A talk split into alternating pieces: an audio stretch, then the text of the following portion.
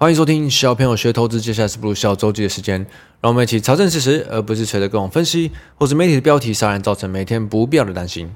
诶，最近我特别体悟到，也不是最近啊，其实我一直都有，但最近我们刚好特别常聊到这件事，就是不管一个人他是做什么工作，如果他很把他的工作跟他做事的事情当一回事，有认真用心在做，其实身边的人是感受得到的，尤其是尤其是服务业嘛。为什么会这么提到呢？是因为呃，像我们最近有找要在办公室有一个新的打扫阿姨，那她打扫的程度，我们竟然常常在办公室会讨论这件事情。我们甚至会觉得说啊，打扫应该是她的兴趣吧？为什么她可以做得这么好，比我们预期的还超出想象这么多？例如说，我刚刚在录音前，呃，我在拆我旁边的一个扣电线的扣子，桌子旁边不是很多电线嘛？例如说麦克风的啊，耳机的。充电线的、电脑的一堆线，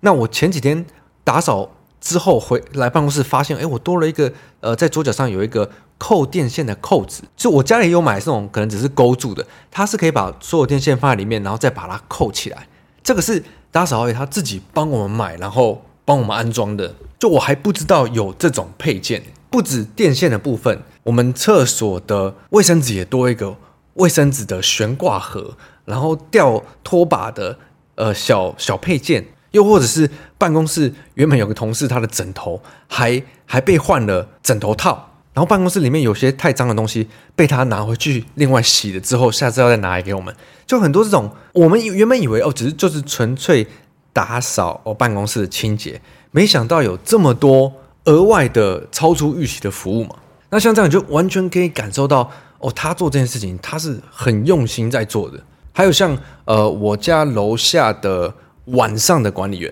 那我家楼下它是属于一个保全公司嘛，可是我也特别感受到，我平常晚上的那一位保全公司的同仁，他的工作态度就特别认真，特别有用心。就例如说，我们大楼也很多人嘛，但他就会特别记得，哎，我是哪一户啊？如果我有包裹的话，我回家的时候他会跟我说，哎，你有包裹，然后会呃特别拿给我。又或者是我前几天呃 Uber E 送来的时候，他说送到了，可是我我没有看到，结果原来他把它送到我们大楼隔壁的隔壁的社区，那可能就是因为是同一个建案盖的，所以他搞错。那我原本想说，那就请呃 Uber E 他再帮我拿一下，因为那天下大雨嘛。就那位保全的管理员就自己跟另一间大楼沟通好了，然后他就有帮我把我的 Uber E 拿回来，然后放在电梯上上来让我自己拿，就是各种。呃，会让你觉得，哎，他真的有有有在用心做事，然后你会对他印象特别好。大楼的管理员可能轮班的少说也有个三四个吧，可是我就对他最有印象。那我觉得像这种工作态度跟有没有认真，是大家完全都看得出来的。他在他这个保全公司，他一定就有更多的升职的机会嘛。我们提到了那个打扫阿姨，我听艾德恩说，他的时间是超级难约到的。我们可能每次跟他约，就要约什么？一个月、一个多月、两个月后之后才约得到他，所以真的是，不管你是做什么工作，我觉得真的，你有没有让自己做这件事情是做的开心的？有没有认真去做？有没有去把很多你的客人，或是你的用户，或是你的老板，完了没有想到的事情，你也把它一并做好，超出大家的想象，这种真的就会让大家很有印象。那我觉得这种，不管你在做什么工作，一定都可以在同业中变得是很突出的。我觉得很多时候做一件事情，你要怎么去想，或者是你要以什么心情去做这件事情，某种程度上你是可以控制的，但前提就是你要有意识的去想着让自己往好处去想的这种感觉。因为我以前一直以来都是比较会容易往负面想，比较容易产生负面情绪的人，所以这几年来我不是一直有听书的习惯嘛，我就特意听了很多书，在讲一些心灵层面啊，人怎样才会开心啊。这种类型的书，所以我就让自己一直很有意识的在在做这件事情。那每当我比较有一些负面的情绪，或者是我觉得有压力的时候，我就会意识到的让自己试着去改变这个想法，或从不同的角度出发去想这件事情。就像是前几天我去新方里开了整个下午的会嘛，在讲说要怎么优化风筝 App 的东西啊等等的。那当下开完会，我觉得这是。就是蛮有压力的事情，我觉得好多东西要调整，好多事情跟原本想的不太一样。原本想加很多新功能，但是重点根本就是在你要怎么去简化这个使用的功能啊、页面啊，让用户更了解这件事情之类等等，就跟你原本想的完全不一样。所以当下一定会比较有压力啊，你会觉得很多东西要去进行。可是我在开车回去的路上，我就诶下意识的去调整一下自己的心情，让自己觉得这件事情我应该带着怎样的心态去想它、去做它，那让自己更有动力。那原本我是可以想说啊，要做事情跟原本想的都不一样，很烦。但换个角度去想，我可以想说，哦，我现在更知道痛点在哪里，我知道要怎么精准的去改善这些问题，去做哪一些事情，这样其实是很正面的嘛。对，很多时候你换个角度想，其实那个感觉跟那个情绪是可以完全的不一样的。那当然，这很看遇到什么事情嘛。像这种小事，你自己要去调整。当然不难，可如果是人生上的难题，对一个大关的话，就就比较难去靠自己的意识去去调整情绪啊、心情这种东西。但这我看也是就是人生的一个一个一个课题嘛。我相信很多人都想要找到对，要要怎么让自己活得更开心的这个答案。那就像我们在投资市场里，这种东西是没有答案的，你只能用自己的逻辑，用自己的方式去找到。最有可能适合自己的的方式去去调整嘛。现在这我觉得每次讲到金融都很有感，因为我现在有在上课。那我们因为其实 EMBA 课里面多多少少每一两学期就会有这种金融相关的课。那我我现在回想哦，我现在可能上了大概半年的课，有几次我在课堂中真的比较皱眉头的时候，都是听到一些金融相关理论的时候。因为如果你是讲什么企业决策啊、供应链管理那种。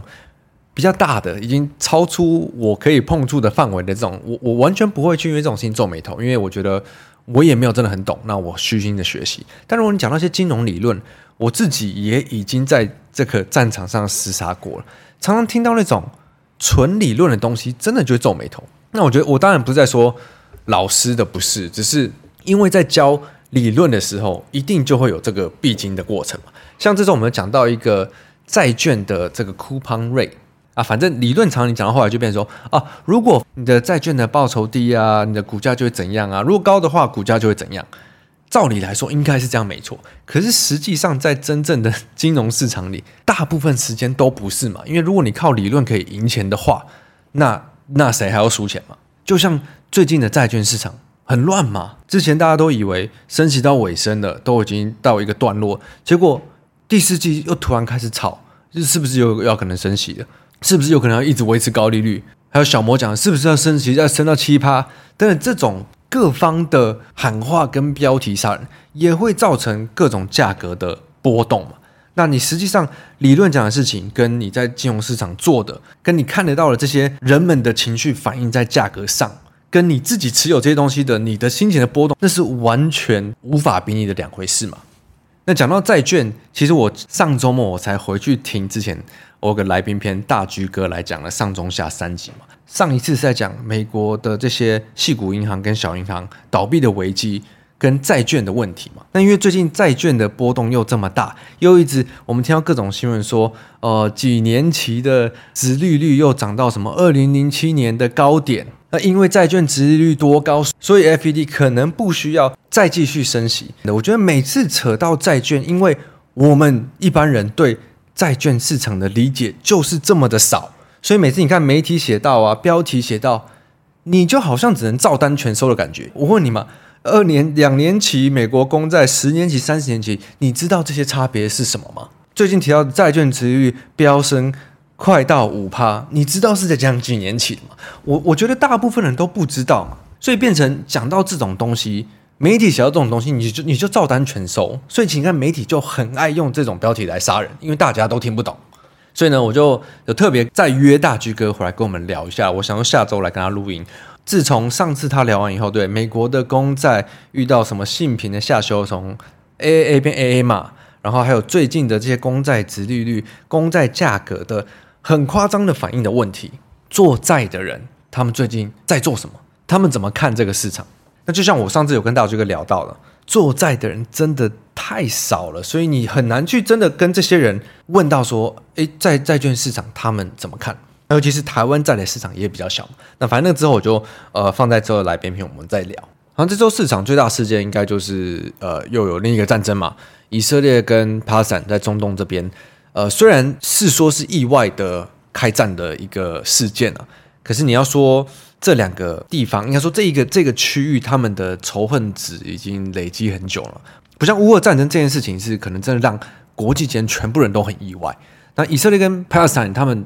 有仇很久了嘛，但是我觉得大家可能比较意外的是，这这次的战争是有牵扯到很多的平民跟很多无辜的百姓。那尤其是他们怎么发动恐攻，还还有攻击到那个去音乐节的平民百姓，造成很多人死亡，这真的很多时候看不太过去的。可是你要说巴巴勒斯坦他们这群开战的人，其实他们基本上就是像九一一的这种中东这些恐攻的这些恐怖分子的组织嘛。所以本身这个战争，我觉得你要说要影响市场，好像是不至于。但现在市场在担心的是什么呢？是如果中东其他的产油国，例如说伊朗啊、呃黎巴嫩啊这些，如果他们也卷入这个军事冲突的话，那就会大幅的影响油价。那如果大幅影响油价的话，又会影响全世界的通膨，美国的通膨。所以如果通膨又被影响的话，那美国就只能持续升息啦，对不对？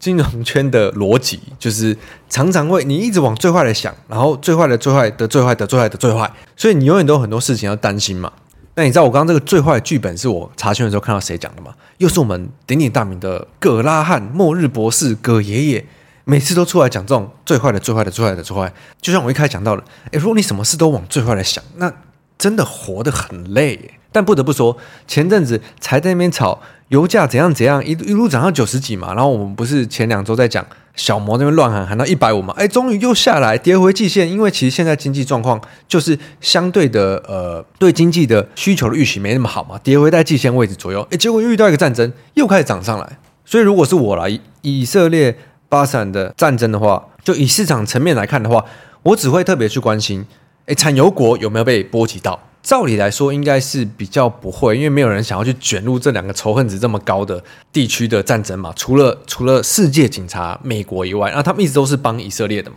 那现在油价只在反映大家担心他们其他的附近的产油国有可能被卷入，但是会不会被卷入，这是一个很大的问号嘛。中东地区其实一直以来都是应该全球战乱最多的地方嘛。这让我想到我呃上个月去那个 Post Malone 的演唱会。他不是有特别在前面提到说，This world needs more love。这个世界真的是需要很多更多的爱，因为很多的地方的仇恨值真的都太高了。那我们在台湾其实算是很幸运，诶，要说很幸运吗？其实我们，因为我们一直都是算是活在很和平的地方，其实很难去想象他们常常这种会有战争发生、战乱发生的地方嘛。虽然我们台湾人会自己这样讲啦，但其实。国外的人看台湾，他们不会这样觉得，因为台湾也是一个政治不稳定的地区嘛。我这样讲的话，我觉得如果是跟我差不多年纪，或者比我年纪再小的，都会没什么感觉哦，因为我们已经很习惯，就是现在这种 status quo，就是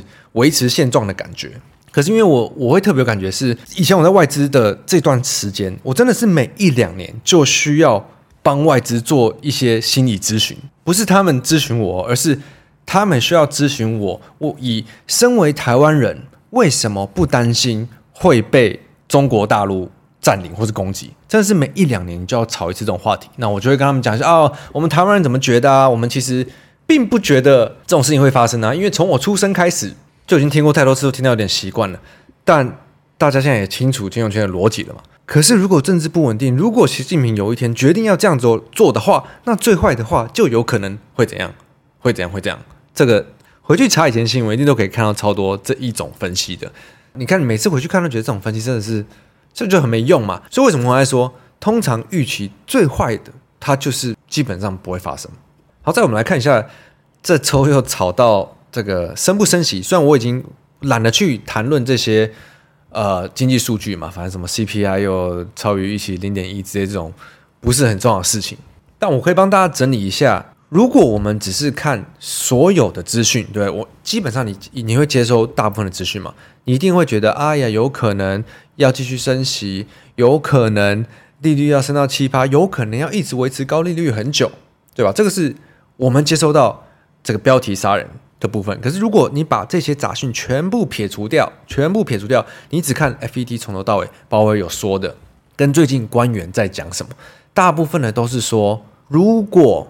通膨要持续严重的话，我们不排除有可能继续升息的可能性，我们不排除有可能要维持高利率的可能性。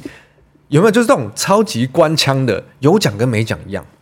但是你看鲍威尔从头讲到尾讲的，跟官员从头到尾跟最近在反映的都一样，是升息是尾声嘛？我们从第二季、第三季开始就认知的升息是尾声的这件事情，其实并没有改变的。有改变的是什么？就是呃各方的喊话，尤其是几周前我特别激起我的情绪的这些小摩的各种喊话，改变了这些这些东西。随之起舞的是金融圈的分析、媒体的造势，呃，跟人们的情绪嘛，这是随之起舞的。可是其实对我来说，我觉得如果把杂讯撇除的话，尾声这件事情并没有改变嘛。那如果最近都是情绪的反应的话，为什么我会特别提到两周前？当时我觉得反应的情绪极端了。对，你不觉得极端的时候常常都是会出现一些机会吗？你有空的话，你可以回去听我两周前应该是录特别长那次周记吧，到快三十分钟。我不是一直在聊小摩讲一些很夸张的东西嘛？那当时你看指数跌得跟狗一样，然后不管是汇率啊，债券，反正都反应得很夸张。尤其是如果你一直讲大家最担心的利率的问题，那科技指数不是应该最惨吗？但是两周前科技指数就开始跌不太动了。结果上周周记以后，当天礼拜晚上就开始科技指数连喷嘛，纳斯达克、费半都直接站回均线。所以我自己嘛，每次都觉得哇，每次在讲周记，给自己一个周的 view。一个周的看法，那个看法其实比每天的那边，你看我有时候写金流，呃，今天又上，今天又下，明天又上，在那边晃来晃去的。其实你以周的角度去给自己每一个礼拜一个想法，我一直觉得这个方式其实是最有帮助的。不然你改来改去，其实自己也很累啊。那改来改去也很容易会过度交易嘛。那像上上周、上周，我就觉得反应太极端了。如果金牛出现反向的话，诶，就是机会。但你看，再再看到这周，哇，谈了这么多上来了。接下来我们要期待什么？美国的第三季财报要开始公布了，下周是台积电的法说，然后科技指数又回到前阵子狂跌之前的这个位阶。我我会给自己的想法会是一个，因为接下来要看的应该就是台积电给出一个半导体跟整体景气的看法以后，市场要怎么反应？再加上美国财报季开始公布以后。市场的预期跟实际上公布出来数字，市场的金流要如何去反应？那下礼拜台积电法说前后市场要怎么反应？我觉得才会是最关键的吧。这礼拜大力光也有开法说，我有点惊讶，因为我完全错过跟忘记这件事情。以前台积电跟大力光的法说几乎是一样重要的，然后可能是会呃隔一周或是前一两天开，那基本上。台积电讲什么，大力光讲什么，就可以断定整个市场的景气嘛，半导体跟手机产业。可是为什么现在大力光的法说，相对我觉得越来越大家没有这么像以前一样这么注目了？因为手机这个市场真的已经变得非常非常成熟的产业了。那所谓成熟的产业的意思是什么？就是竞争很多，呃，你不止大客户，它会有更多的供应链。再加上整体，你看手机市场的 CAGR 这个年复合的成长率也是越来越来越小，它变成就是一个景气循环成长的一环了嘛。所以你看大立光第三季的毛利率原本大家预估五十二趴，结果公布出来只有四十二趴，那这个是从二零一三年以来的最低。所以为什么我们常常在呃小朋友学投资第二季里面讲了很多的商业逻辑，是在讲说台台湾的公司。并不是说为什么台股就是比较浅碟，比较难玩，完全不是因为这样的，因为你没有从商业的本质去了解台湾公司在做的事情。因为台湾大部分都是供应链嘛，所以供应链如果你没有成功的转型到下一个主流的产业，或者是下一个拥有高成长性的产业的客户的话。你就很难持续强享有很好的成长率，那没有很好的成长率，你就很难维持你的这些毛利率啊、获利的能力啊等等的。所以为什么现在大家这么关注台积电法说，但是大力光的法说已经诶相对的比较没有办法跟台积电并驾齐驱的感觉。那因为我觉得商业逻辑很多时候你真的都要用很多的呃案例啊、细节啊、逻辑去叙说，所以我们其实，在小朋友学投资订阅的第二期里面加入了很多这种商业相关的单元。那我们其实一直多讲很多商业，也越发的了解到，其实很多人，如果你没有在做呃商的产业或者是职位的话，呃，你比较没有机会接触到很多商业的东西。那这也是希望我们可以呃花更多时间呃跟大家传递的一些知识哦。好了，那就祝大家周末愉快。对，才上三天班而已。呃，Happy Weekend，我们呃下周见。我是布鲁，拜拜。